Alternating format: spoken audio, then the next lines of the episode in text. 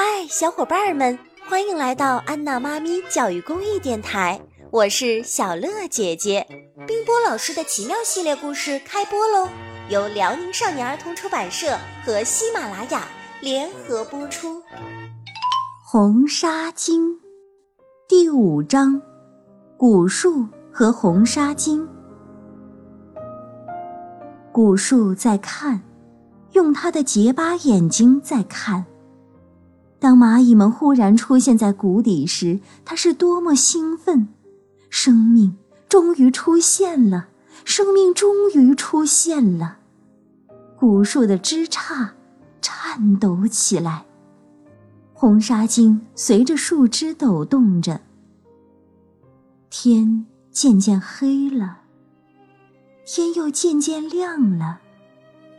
古树惊喜地发现，蓝缕的红纱巾不再褴褛，它破碎的条条慢慢合拢来，成了完整的一块。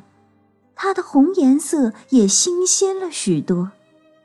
整块的红纱巾飘起来，不再迷惘，不再慌乱，它款款的飘得很优雅。古树又想到了自己的童年。是一颗鲜红、丰满的果子。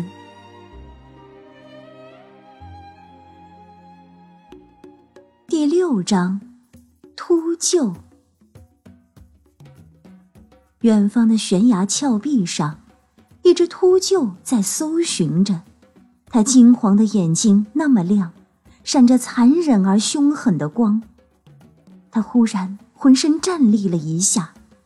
他看见了一个红点，像火，像血，像火一样跳跃，像血一样流动。那个红点在召唤他。秃鹫一阵翅膀飞了起来，并发出一阵古怪的鸣叫。睡在窝里的那只羽毛未丰的小秃鹫醒了，奇怪地望着它的妈妈。秃鹫妈妈看也不看它的孩子，一路鸣叫着向红点飞去。它的身后跟上来一批秃鹫，秃鹫群向红点的方向疾飞。那个红点就是红纱巾。秃鹫们降落在雪白的骨架旁，仿佛在喷涌他们的激情，仿佛在奉献他们的恋爱。秃鹫们开始急切地补喂这副美丽的骨架，他们吐着嗉囊中带血的肉，像哺喂自己的孩子，完全忘记了自己，整个身心投入到骨架上。少女的骨架是秃鹫希望的梦幻。竭尽了他们的所有，秃鹫们离去了。当那只秃鹫妈妈回到窝里时，它的孩子叽叽叫着，向妈妈吐出了一块肉。叽，小秃鹫急切地叫着，这是孩子的奉献。妈妈懂了。秃鹫妈妈衔起那块肉，又向红纱巾那个方向飞去。当秃鹫妈妈再一次离开谷底，那骨架。已不再是建筑，而是躯体。第七章，狼。一群狼在荒野上奔跑，它们从很远的地方来，一直奔跑着，从白天到黑夜。红纱巾在召唤它们。那鲜艳的红色使他们清醒又恍惚，使他们的两只眼睛像两朵绿火在燃烧。他们的嘴里衔着肉，上面还带着布片。狼群中有一头小狼，它的步子还不太稳，但是它也奔跑，摔倒又爬起，呜呜地轻轻叫着。它的嘴里衔着一只袜子。柔软而有弹性，它不明白它衔着的是什么，是一面旗帜吧？小狼骄傲地想。通往谷底要穿过一个狭窄而黑暗的山洞，狼群在这里花费了好长时间。到达谷底正是深夜，没有月亮，没有星星。狼群用他们莹莹的绿眼睛，艰难而执着地完成着他们的杰作，丰满他们面前这具美丽的躯体。当那只小狼最后把那只袜子套上去，谷底有了一线光亮，天就要亮了。狼群悄然地消失在黑暗的山洞里，谷底又是一片寂静。谷底的岩石粉末上躺着一个少女。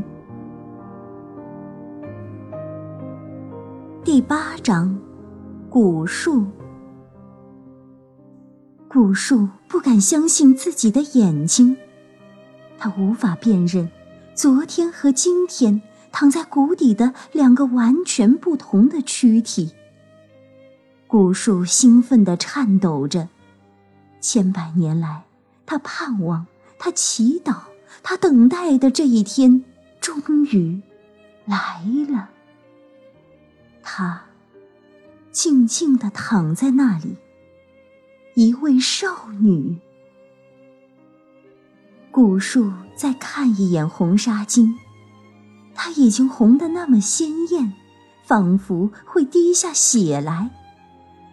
古树又想到自己的童年是一颗鲜红丰满的果子。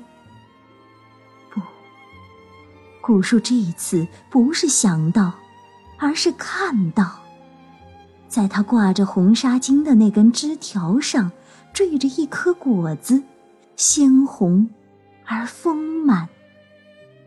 那是我的童年啊，古树想。那是我的童年啊。古树落下了他的一滴眼泪。那滴眼泪，就是那颗果子，鲜红而丰满。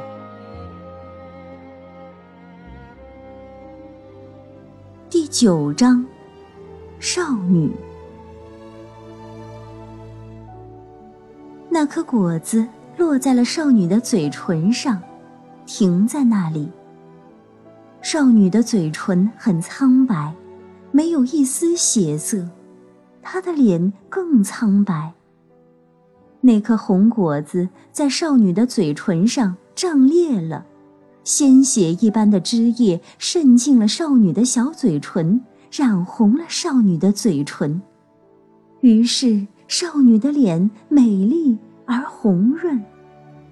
她的黑发飘了一下，她和身体在地上弹了一下。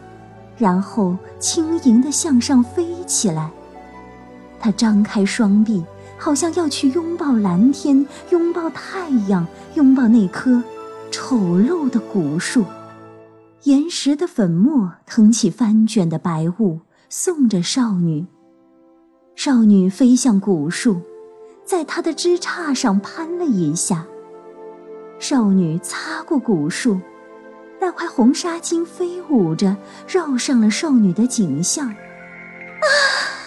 少女发出一声尖利的喊叫，这是少女的第一声喊叫，一个生命诞生的欢呼。少女飞到了悬崖的顶上，站住了。她看着这个世界：蓝天、太阳、白云、群山。